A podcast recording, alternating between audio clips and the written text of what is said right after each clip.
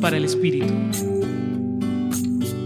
Toda llamada encuentra su respuesta en la historia. Nada se queda oculto, ignorado, vacío. Pues así les digo a ustedes, pedid y se os dará, buscad y hallaréis, llamad y se os abrirá, porque quien pide recibe, quien busca halla, y al que llama se le abre.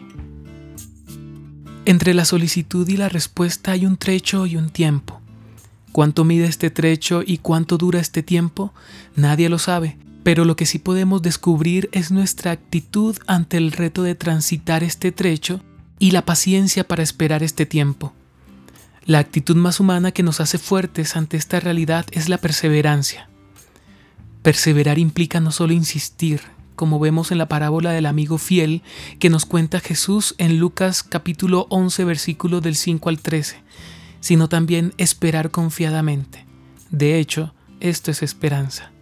Nuestra vida es una perpetua búsqueda en medio de la esperanza, que implica un camino a paso lento pero seguro, y entre trastabilleos que nos hacen detenernos y la fluidez de la seguridad que nos inspira la confianza en Dios y en el sí mismo, se encuentra el destino y propósito para el cual somos y estamos. Somos hijos de un gran Padre que nunca nos deja desprovistos de su amor, que es respuesta a nuestras búsquedas. Y estamos para ser respuesta de Dios a un mundo que está sumergido en dudas, preguntas y oscuridades. Cuando pidas algo, espera con paciencia, pero sin quedarte quieto, pues en el movimiento hay vida, progreso, respuesta. Hoy te acompañó Ramiro Salas del Centro Pastoral San Francisco Javier, Pontificia Universidad Javeriana.